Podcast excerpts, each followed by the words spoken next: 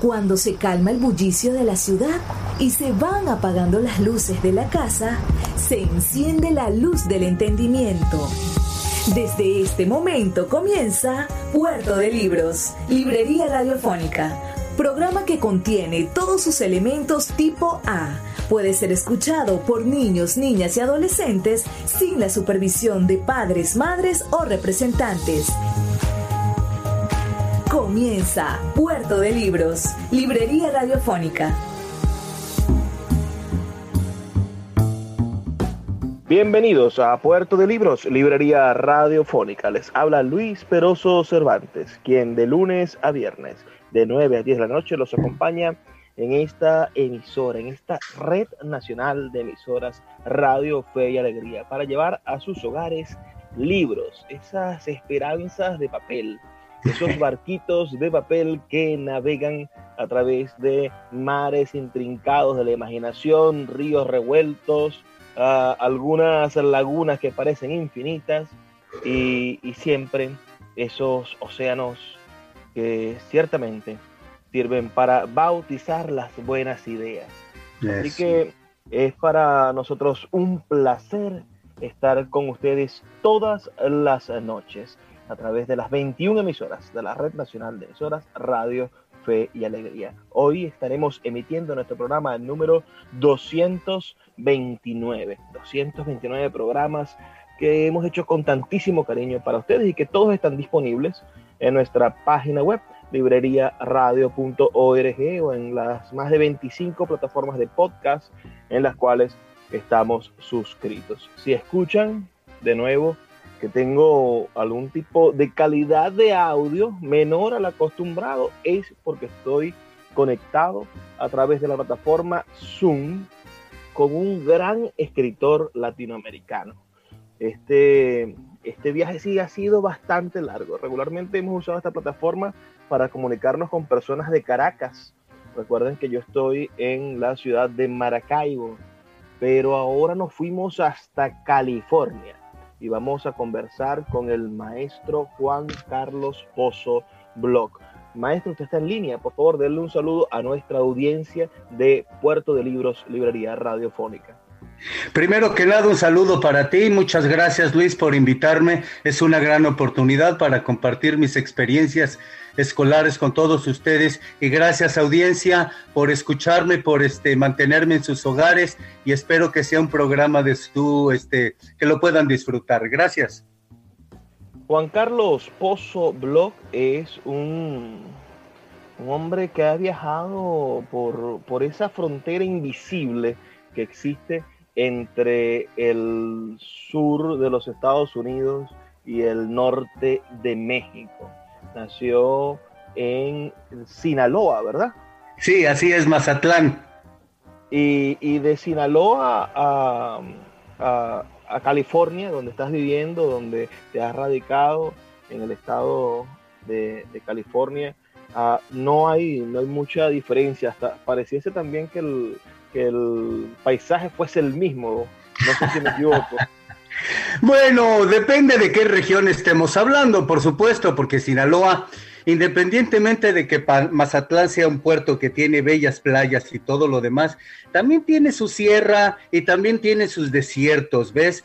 Pero la cosa es que yo no me mantuve mucho tiempo en Mazatlán porque fue un poco caótico y la separación de los padres y aquí y allá.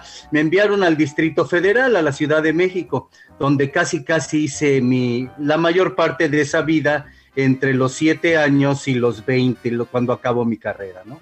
Entonces, después de ahí de México, Distrito Federal, pues ya embarco en otro proyecto en Los Cabos, Baja California, y de Los Cabos sí me vengo a California a una, una historia muy larga que la tengo también en un libro.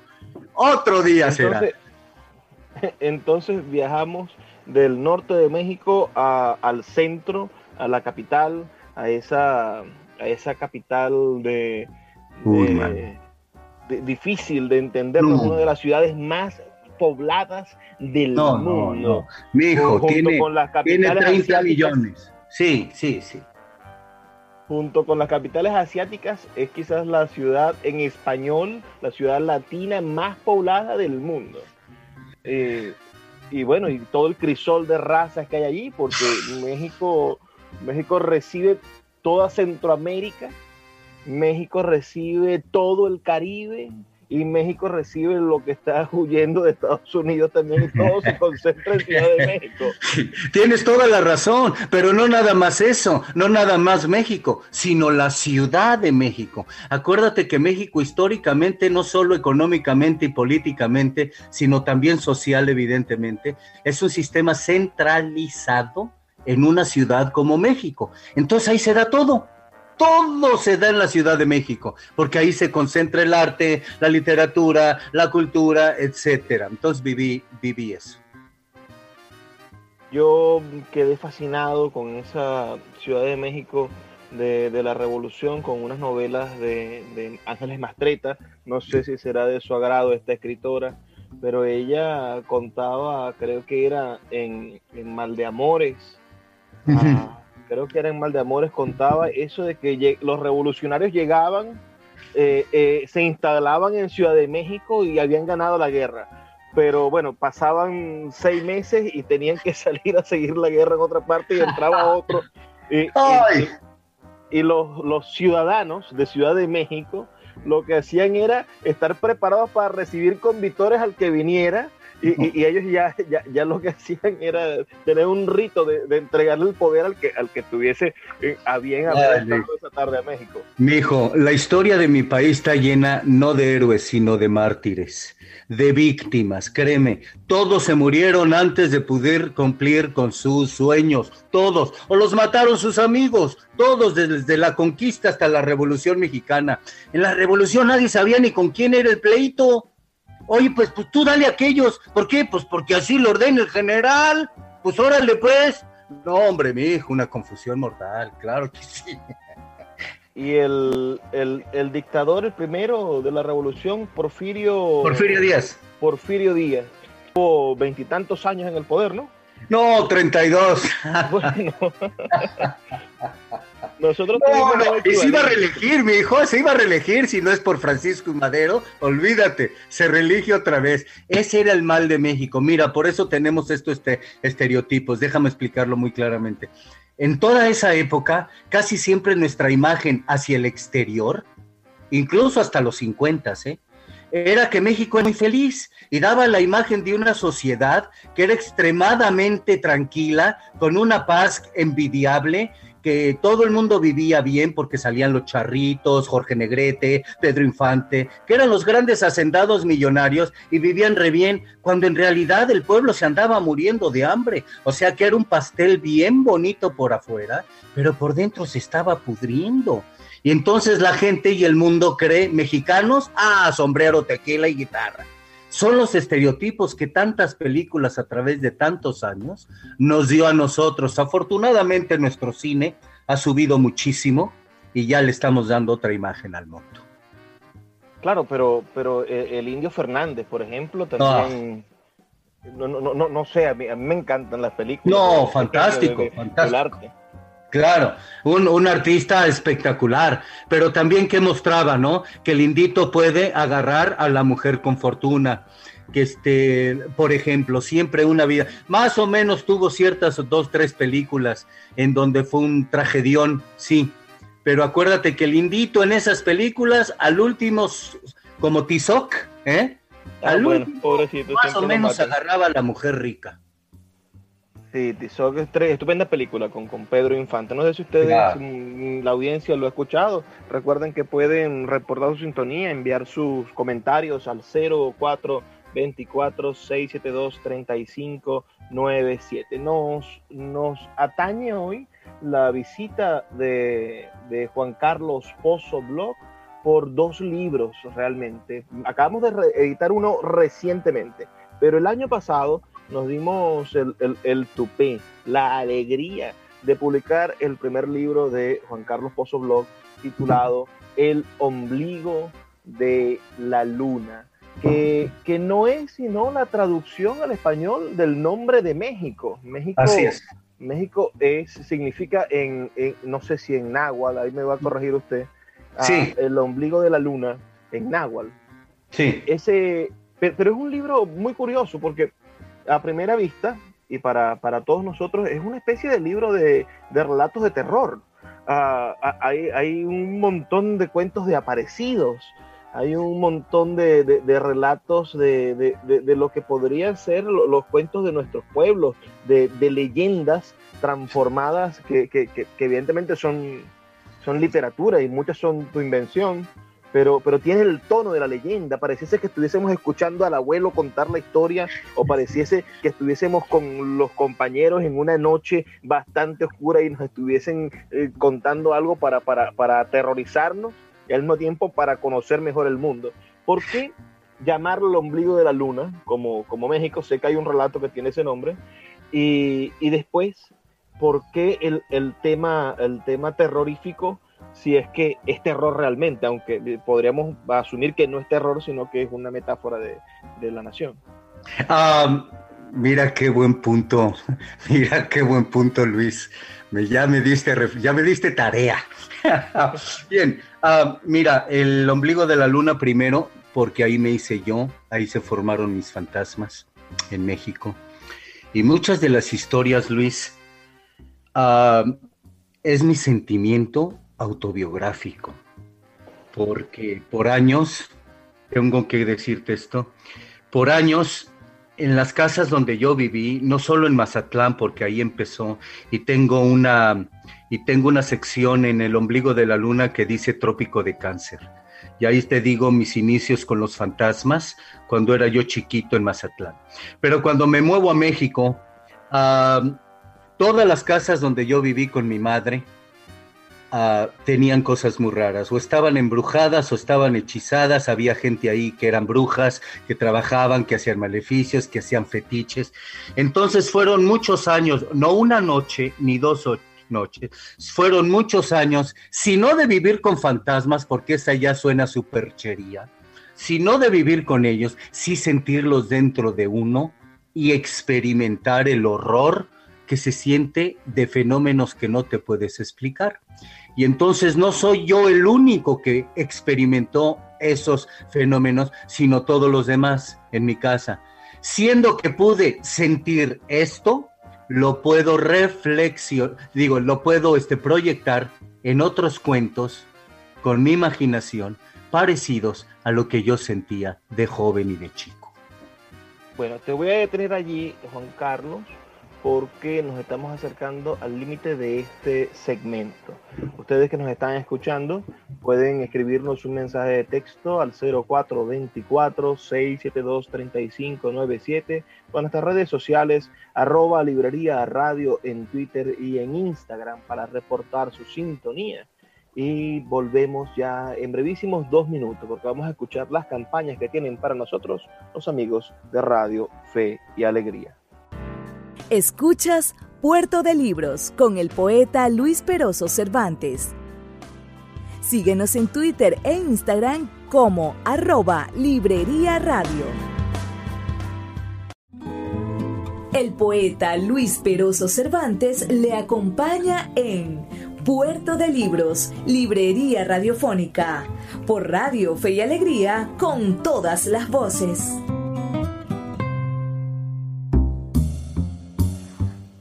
Seguimos en Puerto de Libros, librería radio En este, este sonido que ustedes están escuchando un poco de lo que están acostumbrados es porque estamos en línea, viajando kilómetros de distancia hasta, hasta el estado de California, en Estados Unidos, para conversar con el escritor Juan Carlos Pozo Block, uno de los autores de Sultana del Lago Editores, autor del libro El ombligo de la luna, un hermosísimo libro de relatos donde se desnuda el alma del mexicano y del latinoamericano, donde superamos quizás aquella idea del realismo mágico que naturaliza lo, mágico y, nos vamos hacia una especie de narrativa de lo extraordinario, de narrativa de la presencia mágica que, no la normaliza, sino que dice, estoy viendo al monstruo y este monstruo no es normal. Ah, eh, eh, que, que, lo diferencia de, de, de, bueno, de, García Márquez, porque yo pienso en los muertos de 100 años de soledad, en, en, Aureliano II, creo que es que se devuelve muerto en el, en el vagón del, de, donde hubo la masacre Negra, y él en su casa hasta le sirven comida y tiene su cuarto y todo, y está súper naturalizado el muerto en la casa. En cambio, en el ombligo de la luna no es así. El, el, narrador de verdad te pone los pelos de punta y te dice, hey, un momento, por aquí pasa esta maestra que, hizo tal, tal cosa, por aquí pasa este, este fantasma que hizo tal, qué pena por esta razón. Sí. Cuéntanos que nos dejaste abierto en el segmento pasado, ¿por qué el ombligo de la luna? ¿Por qué la metáfora de México? Porque México es uno de los países con más fantasmas en el mundo la cantidad de leyendas, cada pueblo tiene su fantasma, cada tío ya vio a la llorona, cada abuelo ya vio al diablo. Ah, uy, uy, mano. México es el país de los fantasmas y de los, es el país de Juan Rulfo. Es el país de los muertos vivientes. Lo, lo puso perfectamente en su Pedro Páramo, no en su Llano en Llama porque ahí era real el llano en llamas es una especie de este de la vida superficial de la miseria del campesino mexicano. Pero Pedro Páramo ya es otra cosa. En Pedro Páramo ya se distingue lo que puedes ver dentro de ti. Yo no estoy hablando de que Remedios se elevó al cielo y todos vieron elevarse a Remedios al cielo y nadie, nadie dijo nada, lo tomó natural o que le volaran mariposas a Mauricio Nadie decía nada porque lo tomaba natural. No, aquí no. Aquí es real. Aquí es lo que pasó dentro de uno o afuera de uno que nunca se pudo explicar. Y faltó muchísimas cosas. Ya estoy elaborando en el ombligo oscuro de la luz, que ya será la segunda parte. Pero hay muchísimas otras cosas inexplicables. El, el mundo de, de, los mexicanos se nos acerca Halloween, ¿no? Que, que, los gringos lo tienen, no puedo decir gringos sin ofender, ¿verdad? Sí, sí, ah, hey, hey, hey, soy mexicano. Ah, no, yo no estoy en eso de politically correct. Gringo es gringo y tiene su contexto histórico. Perfecto, que, que los amigos de, de, Estados Unidos lo, lo tienen, lo, lo tienen supermercado tecnificado y, se celebra en todo Estados mm. Unidos y, además se, se, ha propagado gracias a, las series y a todo el contenido ah, audiovisual por el mundo, el, el, Halloween, el Día de Brujas. Pero, pero en México tiene el día siguiente, el, Día de, de, Todos los Muertos y el Día de Todos los Santos, que lo celebramos aquí también en, en toda Latinoamérica, en fechas católicas. Pero ese Día de los Muertos en México eh, se ha también visibilizado muchísimo y, no sé, aquí peco yo de ignorante, si es una tradición propia del norte de México o del sur de México, pero pareciese que simbolizase en la actualidad todo México. ¿Cómo, cómo maduras tú esa, esa tradición? No, yo creo que es un fenómeno cross-cultural. Nada que ver uno con otro. Halloween es una cosa, Día de Muertos es otra. Día de Muertos es totalmente este, del lado latinoamericano, absolutamente. Y es un ritual religioso. Nada que ver con una historia europea que nos llega de la que larre de las brujas de Halloween, en donde salen todas ellas a empezar los conjuros del mundo y empezar a asustar a la gente. No, nada que ver con eso. Lo que pasa es que México está tan cross-culturalizado por Estados Unidos que muchas veces el Halloween se arrastra hasta Día de Muertos y se siguen los niños en la calle, no me da mi calavera, joven, no me, oye, mi hijo, ya estamos en diciembre, ándele mi calavera. Entonces se juntan los dos, ¿por qué? Por cuestiones de mercantilismo. Claro, claro. Eh, y, y, eh, respóndeme esto, ¿es una manifestación del norte de México o del sur de México? ¿El, el Día de Muertos? Ajá. No, el Día de Muertos es del centro de México, más bien. Más bien. Y, tiene que ver, según he estudiado o según he leído, creo que tiene que ver mucho también con, las poblaciones indígenas. Fue una forma... Absoluto. De, aquí sucedió en el, en el Zulia, por ejemplo, con las poblaciones negras, que, que, que trajeron como esclavos y estos negros tenían a un santo, a un, a un dios llamado Aje, y cuando los negros recibieron la imagen de San Benito Abad, que era un, un, santo que se vestía de negro y se encapuchaba, bueno, esta gente, como tenía una capucha azul, este Abad, ah, lo asumieron con su dios y, y, los negros crearon una tradición católica ah, para transculturizar su, su, su, su, su rito su rito un poco, bueno, un poco no, bastante pagano ¿ah? sí. dentro de la iglesia católica. Entonces, tengo entendido que este culto a la, a, a la, muerte en el sentido como... como ah, pero esa es otra cosa, Luis. Ese es otro culto. Es el culto a la muerte. Sí es más del norte. Y, y se le reza a la Santa Muerte. Y, y coincide también con este Día de Todos los Muertos. No, no, no, es diferente. Es una religión. Bueno, no una religión pero la gente lo toma como religión, el adorar a la muerte y pedirle este sacrificios y esas cosas. Mira, también el ombligo de la luna, acuérdate porque mira nuestra cultura. Está ¿Qué es nuestro día más, los dos días más especiales? Día de Muertos, ¿por qué? Porque nunca se van. Para el mexicano, nunca mueren, siempre están ahí y vino tu tío ayer a despedirse de mí, y estuvo tu abuelo ayer hablándome que, que me portara bien, etcétera. Los muertos no se va, una. Y dos, el 12 de diciembre. Nuestro catolicismo es único porque tiene a la Virgen de Guadalupe. Nuestra Virgen de Guadalupe es única en el mundo. Nuestro catolicismo es un matriarcado. Ahora, ese 12 de diciembre es la peregrinación más grande que hay en la tierra hay más de 12 millones de gentes que van a rezarle y a pedirle milagros a la Virgen. ¿Qué es la Virgen para otra gente que no sea religiosa? Una aparición. Claro. Una aparición. Sí, una aparición. Se le apareció a Juan Diego. Ese es el mexicano, el de las apariciones. Perfecto, me, me, me fascina esa, esa idea. Ahora, me gustaría ir a tu vida.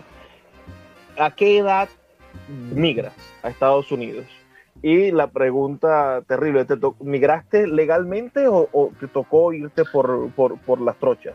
Ahí te va. Eh, lo que no entiende el americano es esto. El mexicano no tiene manera de agarrar visa. Lo tiene que entender. Para que el consulado americano te dé visa para viajar a los Estados Unidos, mano, es un problemón. Es más, yo tenía bar en México tenía negocio propio, tenía casa, tenía cuenta de banco, tenía propiedad, la podía este, registrar.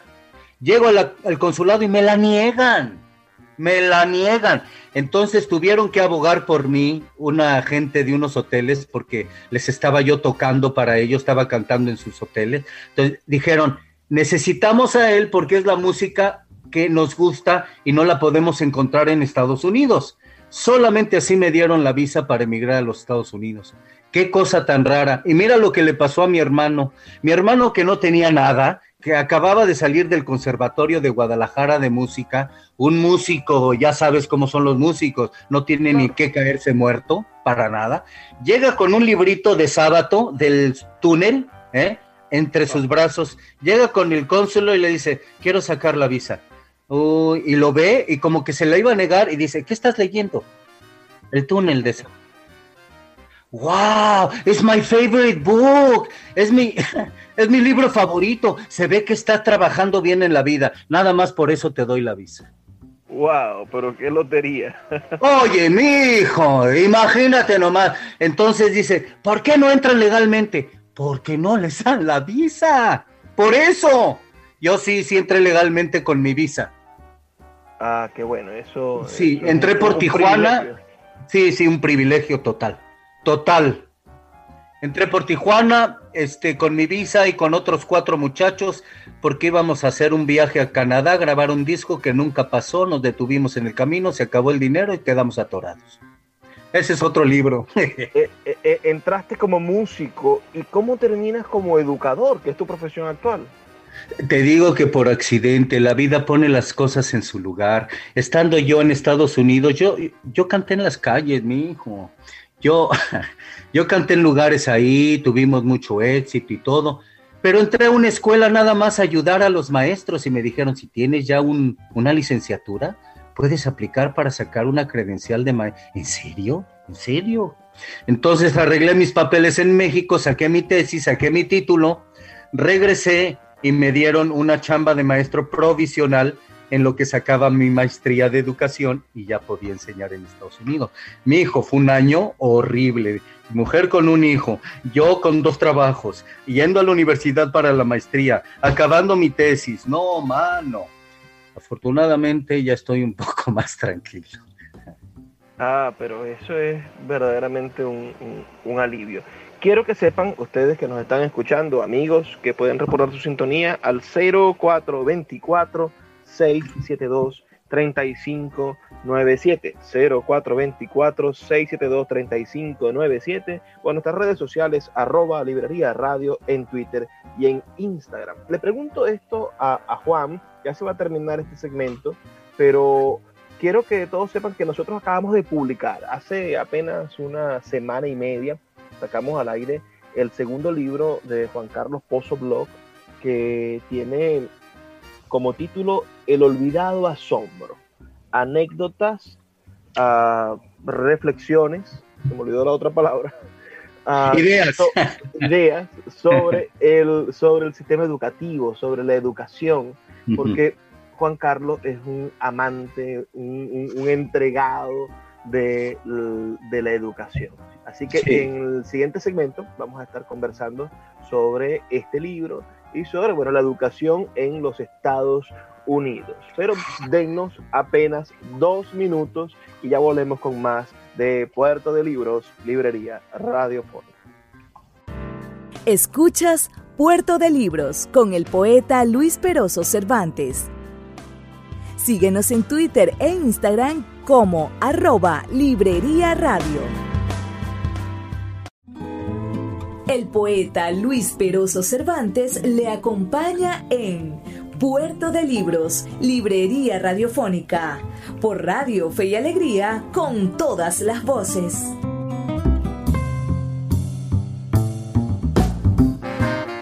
Seguimos en Puerto de Libros, Librería Radiofónica, este espacio que hacemos con tantísimo cariño todos los días para ustedes. Recuerden que pueden reportar su sintonía al 0424-672-3597 y decirnos de qué parte del país nos están escuchando. Estamos con el escritor mexicano, con el escritor sinaloense, Eso. Juan Carlos Pozo Bloque, que es educador en Estados Unidos actualmente, pero también es músico, compositor, poeta, narrador, ensayista.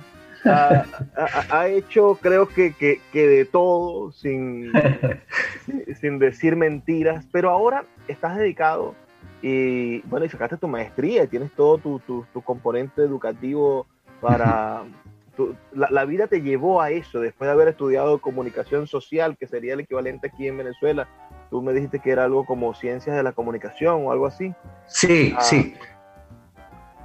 Entonces, cuéntanos un poco la experiencia que te llevó a escribir este libro, El olvidado asombro. ¿Cómo es ser docente en Estados Unidos? Mira, nunca, bueno, cuando lo empecé, nunca lo empecé pensando en un libro, nunca tengo mis archivos y digo, bueno, este archivo solamente va a ser para mis cosas de escuela. Por ejemplo, entonces a través de los años, muchos años, más de dos décadas de enseñanza, con los de high school y los adultos. Ah, tantos tiempos, son ocho horas diarias con ellos, ¿cómo no los voy a conocer? Entonces, como a través de los años vi lo que había escrito y me entró no solo una nostalgia, sino una epifanía de decir, la educación es esto. Y necesito comunicárselos a mis colegas que a lo mejor no lo entienden, porque así yo la entiendo. La educación es sumergerte en las venas de tus estudiantes. ¿Para qué? Para que tú seas la sangre que les bombee ese ánimo. Es importantísimo. Lo primero que hay que ver en la educación son ellos.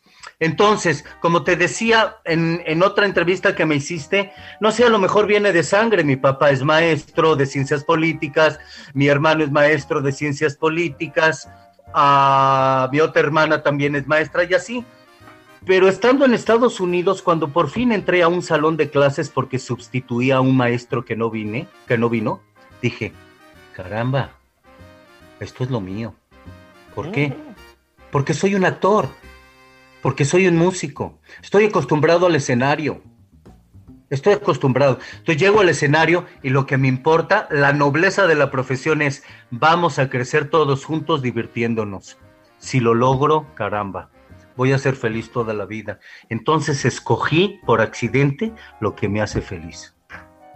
Me dijiste que tienes la suerte de ser profesor en Estados Unidos, pero en español. Cuéntanos esa estructura que tiene Estados Unidos de esa educación uh, plurilingüe, es decir, poder estar en un colegio público dando clases en un idioma diferente al idioma oficial del país. Ah, pero aquí hay el, aquí hay el twist. Lo que pasa es que mi comunidad es 85% más latina. Esa es una. Y dos, la escuela necesita, porque Estados Unidos tiene buenas cosas. Mira, para ser maestro aquí, maestro, uy, no es como otras partes, que eres maestro por plaza porque te dejó la plaza el otro maestro, pues eres maestro aunque no terminaste primaria, no. Aquí el maestro de escuela pública mínimo tiene que tener eso, la maestría de educación o el, posgrado de educación y pasar por una serie de exámenes mortales. Eso en California, ¿eh? porque en los demás estados es mucho más débil. California es muy, muy, muy fuerte. Entonces, este, enseñar... la, la educación es obligatoria, todos los muchachos tienen que estudiar. Hasta prepa sí si no te meten a la cárcel. O sea, si un estudiante no va a la escuela, la policía te toca la puerta y dice, señora, si no me manda a su hijo, va usted a la cárcel. Por eso asisten a la prepa. En México hay muchas partes donde nunca asisten a la prepa, porque no los obligan. Ahí está un mal sistema educativo, es el opio del pueblo. Así comienza, para que ustedes sepan, muchachos, el, libro de, Juan, el primer, la primera reflexión de su libro, sus primeras palabras, para quienes nos escuchen, es esa, esa reflexión. Él, habla sobre los marxistas que planteaban que, la religión era el opio del pueblo. Después habla de otro filósofo que decía que el fútbol era el opio del pueblo. Pero él llega a la conclusión, y, y ese es el abreboca para todo su libro, que el verdadero opio de un pueblo, lo que lo mantiene dormido, lo que lo mantiene drogado, lo que lo mantiene fuera de sí, no es más que tener un sistema educativo diseñado para el fracaso. Sí, y está diseñado para eso. Te decía porque quería saber las divisiones. Bien, en esta escuela entonces, la mayoría de las clases son en inglés independientemente de que la comunidad sea latina. Y hay clases en español para los que hablan español, que es la mayoría de la escuela. Pero esas clases, fíjate qué ironía, son las que los hacen avanzar más en sus clases de inglés porque así es el lenguaje. Mientras mejor aprendas uno, la transferencia de habilidades al otro lenguaje es mucho más fácil de hacer. Entonces, mientras más inteligente seas en español, el inglés se te hace mucho más fácil. Das clase de lengua, es decir, das clase de literatura. y de lengua, y de lengua española, o sea, de gramática y semiótica y todo eso tienes desde que comenzaste dando esa clase de lengua o te tocó dar algún tipo estuve, de clase No, he, he, dado como 20 clases diferentes. Pero una de ellas por muchos años fue ELD, que le llaman English Language Development, el desarrollo de la lengua en inglés. Entonces, por muchos años fue eso. Y no entendían cómo mis estudiantes avanzaban tan rápido. Y yo les decía, muy fácil, porque los tengo cuatro horas diarias conmigo les enseño español literatura, les enseño los conceptos en español y luego en las clases de inglés que tenga con ello los aplicamos en inglés y se van muchísimo más rápido. Y en efecto, se iban mucho más rápido. Tenemos entonces a los muchachos de tu, de tu, de tu libro, El olvidado asombro. Cuéntanos eh, o revélanos para las personas que nos están escuchando y que yo desearía que tuviesen la oportunidad de comprar este libro que apenas pase la pandemia pondremos algunos ejemplares en las librerías de Caracas y muchos de ustedes podrán adquirirlo en, formatos virtuales o, en impresión bajo demanda, solicitándolo en nuestra página web aquí en Venezuela, se lo enviamos por correo. Ah, y a las personas que nos escucharán por el podcast y, sabrán que ya está en Amazon y Google Play Books, cuéntanos ese, esa metáfora del olvidado asombro. ¿Cómo, cómo se descubre, ese, cómo, cómo se recuerda ese asombro? Por esto, el muchacho se levanta, va a la escuela, llega a la casa, tira la mochila, se va a su cuarto, se encierra, se pone los audífonos, se olvida del mundo. No sabe que estando en la escuela, todo lo que está pasando, todas las interacciones que es realmente asombroso. Y se dará cuenta después, pero lo olvida en el momento. La vida misma, cómo está floreciendo en sus venas, cómo está floreciendo en su intelecto, en su mente, después de leer a Borges, a Márquez, a, Rulfo, a Fuentes. ¿Qué pasa? ¿Cambias? Sí, sí cambio. Pero ¿por qué no te asombras que estás cambiando? Porque se me está olvidando que estoy cambiando. Exacto. Por eso estás cambiando. Porque se te olvida que estás cambiando y nada más lo estás disfrutando. Genial, verdaderamente. Cuéntanos que este sistema educativo norteamericano que tiene sus bondades. A mí me... Sí. Lo de, la educación obligatoria en Venezuela fue un, logro. Venezuela fue uno de los primeros países en Latinoamérica que instituyó la educación obligatoria, la instrucción pública universal y gratuita, sí. Por allá por el 1870. Y, y bueno, y fue fue uno de los logros de nuestra democracia en el siglo XX, crear escuelas primarias en los pueblos más inhóspitos e, imposibles de, Venezuela. Ahora nuestro país eh, lamentablemente padece de, cosas inhumanas. Eh, nuestro sistema educativo es uno de los, está en uno de los peores momentos de su historia. Ya hemos denunciado muchas veces aquí en nuestro programa la manera inhumana, Juan Carlos, cómo maltrata el Estado a nuestros docentes. Nuestros docentes de, cualquier, de cualquier colegio que trabajan una jornada completa no ganan ni siquiera 20 dólares al mes. No, no, no. E, e, e, es una, cosa, pero inhumana. El salario mínimo ciertamente es una especie de, un dólar al mes, pero eso lo padecen nuestros ancianos que, ganan la, la, bendita pensión, ¿no?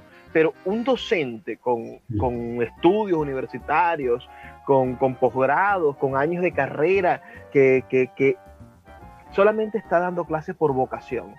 No, pobre. Entonces, entonces ¿por qué? ¿por qué? Porque ha perdido el Estado el interés en educarnos. A mí me maravilla, me maravillan las condiciones, supongo, que, debes de tener tú como, como profesional público ahora trabajando para... ¿Qué, crees que debe de ser el rol del Estado en favor del docente. mira, mira, tiene muy buenas cosas, Luis. Este, me siento muy triste cuando me dices esto, porque la tradición cultural educativa de los Rómulos gallegos, de los Andrés Bellos, es importantísima en Venezuela que no se pierda el gran idioma venezolano, la gran literatura, en fin, tienen tan rica historia ustedes que es alarmante lo que me estás diciendo. Pero en Estados Unidos, por ejemplo, no todos los estados es igual. California está muy bien. Mira, mi salón tiene computadora, tiene una pantalla digital grandísima en la clase, tiene micrófono, tiene todas las modernizaciones. Cada estudiante de mi escuela tiene un Chromebook que se lo da a la escuela una computadora donde ellos puedan trabajar, cada uno de ellos. Si no tienen wifi en su casa, hay hotspots alrededor de la escuela o alrededor de la comunidad para que vayan allá. Los maestros no son tan bien pagados, pero es un salario decente. Si puedes vivir con ello. Y más te suben si tienes maestría y si eres bilingüe. Sí, pero créeme, yo trabajo tres trabajos, mi hijo. Y, y hasta en la noche clases a lo mejor por vocación, pero no creas, no siempre alcanza el dinero y los maestros siempre hemos sido explotados. ¿Por qué? Porque el Estado no le da la importancia que necesita y así mantiene a la población calladita, estúpida, como zombie, manipulable, vota por mí o no te doy tus frijoles. No, no, eso tiene que cambiar ya. Bueno, Juan, vamos a hacer una pausa nuevamente en el siguiente segmento, nuestro último segmento, me gustaría que en el siguiente segmento habláramos sobre otros aspectos de tu libro, pero sobre todo tu libro yo siento que nos enseña la importancia de que en la escuela se formen criterios, que todos tus estudiantes terminan teniendo en esas moralejas terminan teniendo conocimientos que van más allá de la materia y que los forman como seres humanos. Así que ustedes que están escuchándonos, uh, no se pierdan el siguiente segmento. Ya volvemos con más de Puerto de Libros, Librería Radiofónica. Escuchas Puerto de Libros con el poeta Luis Peroso Cervantes. Síguenos en Twitter e Instagram como arroba Librería Radio. El poeta Luis Peroso Cervantes le acompaña en Puerto de Libros, Librería Radiofónica, por Radio Fe y Alegría, con todas las voces.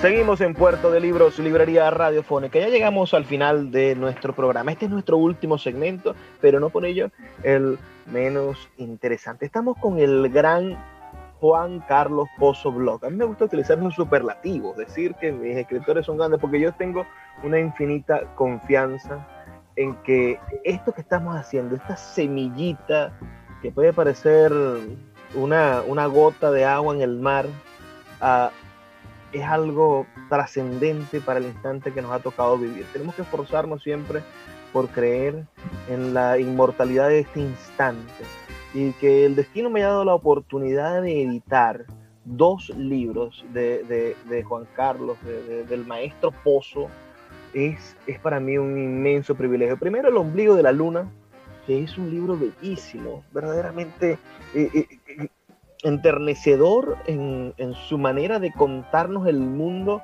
de, mágico en el cual vive.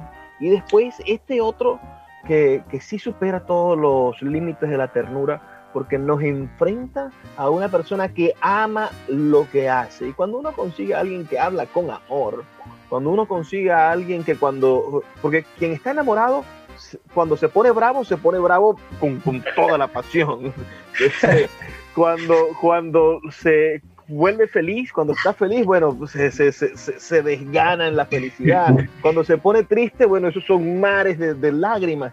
Pero es porque está enamorado y no puede hacer las cosas, sino con una entrega total. Y este libro, el, Olvidado Asombro, es una entrega total a la educación y, y a la importancia que tiene esto para, para salvar al mundo. Y parece puede, parecer que, que, que, sea retórico esto decirlo, pero eso está cifrado en tu libro, en que la única manera de, de cambiar en positivo o de mantenernos en ese asombro de transformarnos siempre y de transformar nuestra sociedad de granito en granito es educando y siendo parte de ese, de ese proceso. Cuéntanos, por favor, el, cómo ves tú la misión del docente, de ese docente que tú encarnas en el individuo del alumno y después háblanos sobre cómo funciona en el alumno esa, esa repetición, ese cambio necesario de la creación del ciudadano, lo que te comentaba hace un rato? Mira, el maestro generalmente aprovecha la situación de que su salón es su reino. Afortunadamente tenemos eso en nuestra profesión. Somos muy autónomas, ah, tenemos mucha autonomía en lo que es nuestra clase. Y vamos a hacer de nuestra clase lo que realmente nosotros queramos hacer. Entonces, el proceso de pasar información del maestro al estudiante es lo que menos debe pasar en una escuela. Pues mejor me voy a internet, leo Google y ya tengo la información. Eso no es escuela. El maestro no puede nada más llegar, aquí está mi lección, ya les informé, ustedes lo absorben si quieren, si no, traigan el examen. Porque ese no es maestro ni siquiera es instructor. Es un mensajero de información. Eso es lo que es un mensajero de información. No, el maestro se tiene que arremangar las mangas y sumergirse con ellos. ¿Por qué no te pareció bien esta novela? Pero, ¿cuál es tu punto de vista? Pero, ¿cómo es posible que digas eso y defiendas un individuo como este teniendo estas características? Yo estoy de acuerdo, maestro, que bla, bla, bla. Eso es. Las dinámicas de salón, ¿quién eres tú? Mira, Jorge no vino hoy, chin, estamos tristes. ¿Por qué? Porque alguien que realmente importa en la clase no vino. Esas son las dinámicas que uno tiene que entender. No si aprendiste la lección o no aprendiste la lección, eso no sirve para nada en la vida. Lo que sirve para nada es que el maestro y el estudiante entre ambos, entre sean sendas energías que se abran las dos, los horizontes, para poder absorber lo que más puedan de todos los días de la vida. Y eso nada más se logra físicamente. Virtualmente nos partió el queso, mi hijo virtualmente le partió el queso a los niños en la escuela. ¿Tú no crees en la educación entonces por computadora?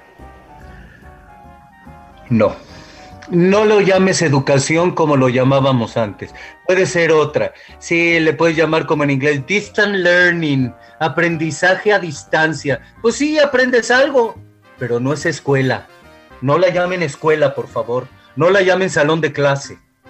No, no es. Es un aprendizaje a distancia. Sí, pero yo no te veo los ojos. Yo no te digo, uy, ahora qué pasó, mi Luigi. Ya te hicieron de chivo los tamales, cuate. ¿Por qué? Ahora qué pasó. Me cuenta su experiencia, le doy un consejo, aprende mucho más que lo que haya leído en la página 34. Claro, aquí en Venezuela y en Latinoamérica en general uh, hay muchísimas dificultades para la educación a distancia. Uh, abundan esos, esos memes de que no, no hay igualdad de, condiciones. Un niño pobre no puede conectarse a Internet, en Venezuela mucho menos, es decir, la Internet eh, es un, se ha convertido en un privilegio por los altos costos que tiene los servicios privados. Ah, yo gasto una fortuna aquí pagando la, Internet para poder estar conectado con el trabajo y haciendo las cosas, pero mis vecinos no tienen. Entonces, hacer, hacer que, que nos conectemos eh, es casi un imposible. Fe y Alegría, nuestra, nuestra casa matriz donde estamos saliendo al aire, ha hecho unas campañas hermosísimas pidiendo donaciones para comprarle a los maestros teléfonos celulares inteligentes para poder llevarle, eh, ayudarlos, ¿no? Porque el, principal problema es que el maestro no tiene cómo dar la clase en internet y, y después como el estudiante pueda, pueda recibirlo, ¿no? Entonces es, bastante complicado. No, mi hijo, hay, imagínate en, estados como Guerrero, Oaxaca, Chiapas, en las sierras allá, pues ¿qué, ¿cómo van a ser los niños? No, no, no, esto no es educación. Please, no lo llamen así porque no es educación. Ahora, lo que sí es bueno en Estados Unidos, y esto sí te lo digo, es que tú, siendo hijo de zapatero, siendo hijo de campesino, siendo hijo del doctor, siendo hijo de quien seas, puedes ir a una buena universidad, sacar una buena carrera y tener un buen trabajo, porque toda la educación hasta high school es gratuita y te dan muchísimas becas si eres buen estudiante. Hay muchas oportunidades, eso sí. Bueno, en México también la educación es gratuita hasta los doctorados, ¿no? Sí, sí, pero no es de fácil acceso, ese es el problema. No todos pueden entrar, entonces tienen que ir a universidades privadas que no pueden pagar. Porque la, UNAM solo acepta tantos miles al año y como son muchos más los que aplican, pues se quedan sin escuela. vamos a intentar redondear algunas ideas sobre la educación como forma de poder. Yo sé que en el libro no está, no, no está patente eso, es decir, no hay algo que te diga, mira, la educación puede ser un sistema de dominación por el contrario, no, no, nos relatas la mayoría de Rápido, rápido. ¿Sabes por qué, Luis? Nada más rápido. ¿Sabes por qué? Porque la educación está concentrada localmente, en comunidades locales. Ellos deciden el currículum y todo de la educación de manera local. Claro que hay una federación que te da normas y reglas, pero la escuela se mueve a nivel local, quizá por eso. Sigue. Entonces, yo, yo sí quisiera que tú como, como educador, y desde este libro que sé que en el fondo aunque cuenta tus anécdotas, es una especie de, mapa, de, ruta para tus compañeros en esta, en esta hermosa labor de educar.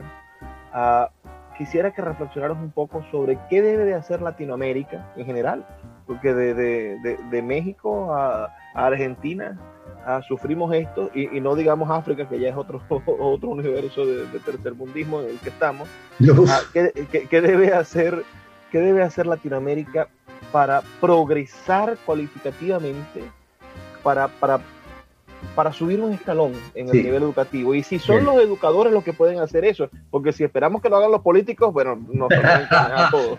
No, ellos no lo van a hacer. Lo que sí pueden hacer los políticos y que se hizo en México, nada más que se hizo con las patas, por eso no funcionó, fue una reforma educativa. Mira, esto se tiene que hacer en Latinoamérica. Todo maestro que salga tiene que estar licenciado para dar clase pero licenciado en una carrera de cuatro años y una especialización en educación, como aquí. Darle valor a la profesión. Tiene que ser así. Si no tienes credencial, no puedes enseñar. Darles mejores salarios a los maestros y vas a ver cómo empieza a poblarse esa profesión de gente que sea que ame a su profesión, pero no le da ningún crédito a esa profesión los gobiernos, porque no les conviene. Hay que hacer una reforma educativa en todos los países y ser realmente una evaluación a los maestros con una carrera y una especialización. Ok, ok, eso, eso está, estamos de acuerdo. Yo creo que en la mayoría de, nuestros países latinoamericanos, no sé si, si quizás los más pobres, pensemos en, en Bolivia o en, eh, se, se, aplicará de esa manera, pero en Venezuela es obligatorio pues, el, hecho de, de, tener un título universitario para dar clase, aunque ahora con la mala paga hay una deserción de profesores gigantescos, los que están son héroes, ¿no? Sí, pero acuérdate, no es, no es nada más eh, estudiar una carrera, es estudiar una carrera y luego todo el mundo tiene que ir a educación un posgrado de educación. Porque no, yo he tenido maestros que no han estudiado educación, caramba, sí saben mucho de su materia, pero de dar clase, ay Dios, a ver quién los entiende. Entonces tienen que saber dar clase. Claro, claro, te entiendo eso. Y, y finalmente, me gustaría que, que me dijeras ah, o que nos ayudaras a pensar el, el por qué sacrificarse, digo yo, en esa, en esa materia de ser docente. No, mira, no, no, no, no. Mira, el éxito, yo nunca he tomado el éxito ah, por cuanto me deje la carrera o lo que sea. En mi familia siempre se ha este, favorecido la, la inteligencia, la cultura, uh, los libros, la inteligencia, pues, y el hecho de ser feliz con lo que tienes y con lo que haces. Mira, yo entrando al salón soy feliz, yo teniendo contacto con ellos soy feliz. En realidad, pocas cosas me agüitan en la vida, la verdad. Ah, soy muy positivo y voy feliz en la vida. Puedo vivir como una zeta o puedo vivir como un ser rico, no me importa, porque no le doy importancia a eso. Entonces, si, si puedo vivir como filósofo del monje tibetano, vivo, eso no es problema conmigo. Para mí es un gusto todos los días dar clase. De veras, ver a mis estudiantes, verle la sonrisa, platicar con ellos, a planear mi lección, etcétera. Es un gusto. Y pues yo no creo que haya sacrificado nada en mi vida. Hice lo que hice porque así debí de hacerlo y aprendí de algunas cosas, de otras pues, quizá no, pero ahí seguimos. Bueno, Juan, me despido, ya se nos terminó el tiempo. Agradezco muchísimo que nos hayas dado esta oportunidad de hablar contigo. Le invito a todos los que están escuchándonos que por favor vayan a Google Play Books y allí hay un 20% de cada uno de los libros de Juan disponible gratuitamente para su lectura. Se nos ha terminado el tiempo, Juan, y, y a los que nos escuchan, el mensaje, el ruego de todas las noches. Por favor, sean felices, lean poesía. Gracias.